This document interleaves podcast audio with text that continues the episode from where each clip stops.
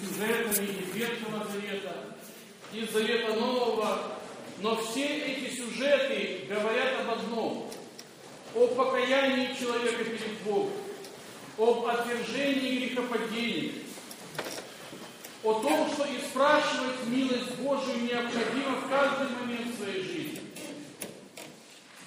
И весь канон Андрея Критского перемежается этими простыми и понятными словами краткой молитвы «Помилуй меня, Боже, помилуй меня». В этих словах, словах заключается все то, что мы можем и спросить у Бога.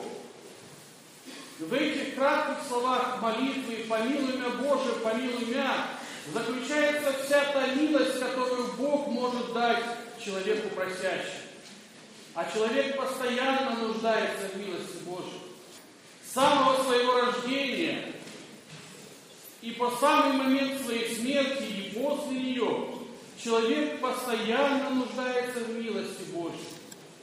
И тогда, когда он это понимает, и тогда, когда он этого не понимает, и тогда, когда он еще не осознает себя по младенчеству, и тогда, когда он находится в стране далече, совершая грехи и будучи внешне как бы отверженным от Бога, он все равно нуждается и постоянно получает милость Божию. Когда человек рождается и приходит в этот мир, это маленькое, хрупкое и беспомощное существо, окруженное любовью, по сути, только своей матери, внешне. Не прожило бы и дня, но, по крайней мере, недели точно, если бы милость Божия не поддерживала в нем дыхание жизни.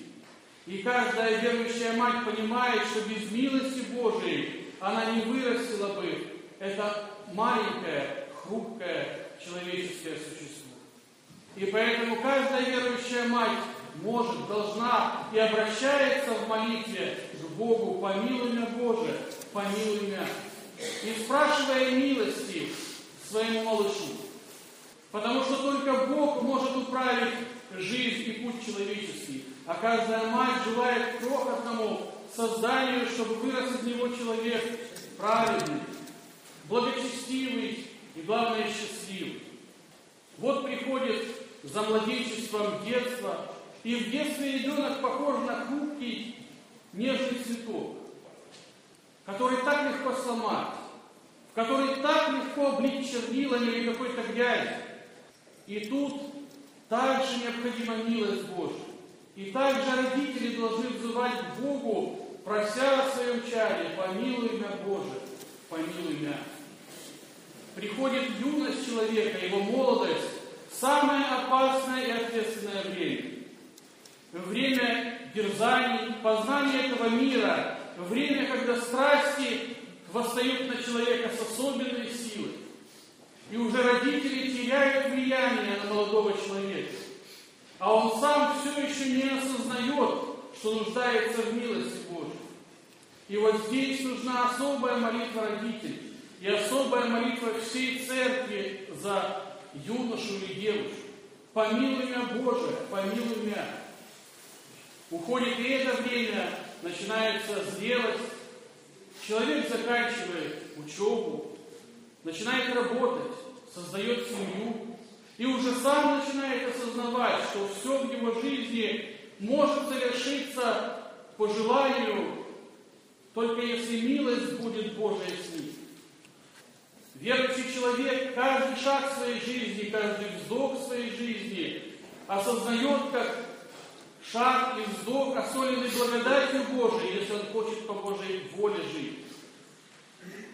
Человек нуждается особенно во взрослой своей жизни, исполненной свершений и падений, успехов и неуспехов, радостей и горьких событий, особенно нуждается в милости Божьей.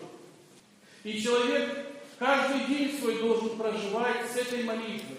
Помилуй меня, Боже, помилуй меня. Приходит время старости, время, когда подводятся итоги жизни. Время, когда человек либо умиротворяется и в спокойствии и мире с окружающими осознает весь свой пройденный жизненный путь, готовясь к шествию вечности. что бывает, к сожалению, чаще, человек в раздражении, болезнях, осуждении окружающих, беспокойно и суетно проводит свою старость, забывая о вечности и в одиночестве раздражаясь на те события, которые он вспоминает из всей своей прошедшей жизни. Но даже в таком состоянии человек может и должен обратиться к Богу, чтобы старость его стала другой, и просить «помилуй меня, Боже, помилуй меня». И вот приходит последняя черта человеческой жизни. Когда душа разлучается с телом, черта, которую должен будет переступить каждый из нас. И переступив ее, наверное, так как никогда мы будем нуждаться в Божьей милости. Там нам уже никто не сможет помочь. Нет ни родных, ни близких, ни друзей, ни хорошо сложившихся обстоятельств, ни положения в обществе, ни денег, Ничего, есть только милость Божия, либо ее нет для нас. И в тот момент, как никогда мы почувствуем, насколько нуждаемся в этой милости, все прощения, в помиловании от Бога. Помилуй меня, Боже, помилуй меня.